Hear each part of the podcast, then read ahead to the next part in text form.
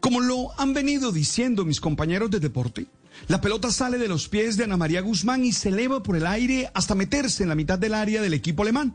Luego del rechazo empieza a ser disputada y llega a los pies de Mariana Muñoz, quien sin dejarla caer patea con potencia haciendo el gol. Sí, la pelota entró en la red y Colombia derrotó un gol por cero a Alemania y nosotros nos emocionamos, nosotros felices y contentos. Ese fue el gol que le permitió a nuestra selección femenina sub-20 alcanzar su primera victoria en el Mundial. Eso fue ayer. Ustedes saben que me gusta el fútbol, por eso me emociono y disfruto ver a las jugadoras colombianas ganándole a un gran equipo europeo. Creo que este es un mensaje esperanzador, el que esas mujeres nos dan.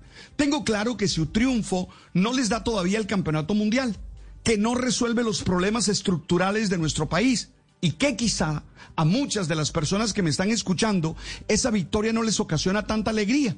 Pero la verdad, Creo que ese triunfo es un grito de esperanza, una demostración de que podemos salir adelante en cada una de nuestras situaciones, juntando el talento, la capacidad, la generación de equipo, la confianza, la disciplina.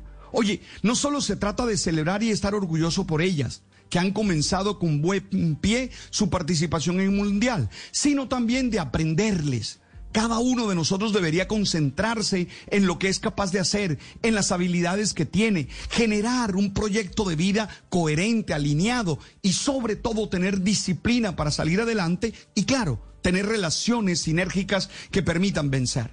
Son 22 mujeres dentro del campo. Sí, las colombianas son 11 que nos dieron la oportunidad de entender que el equipo puede salir adelante. Alguien podría pensar, pero es un ejemplo muy pequeño. ¿Qué va? Ahí en lo micro se nos da una esperanza de todo lo que podemos hacer en lo macro.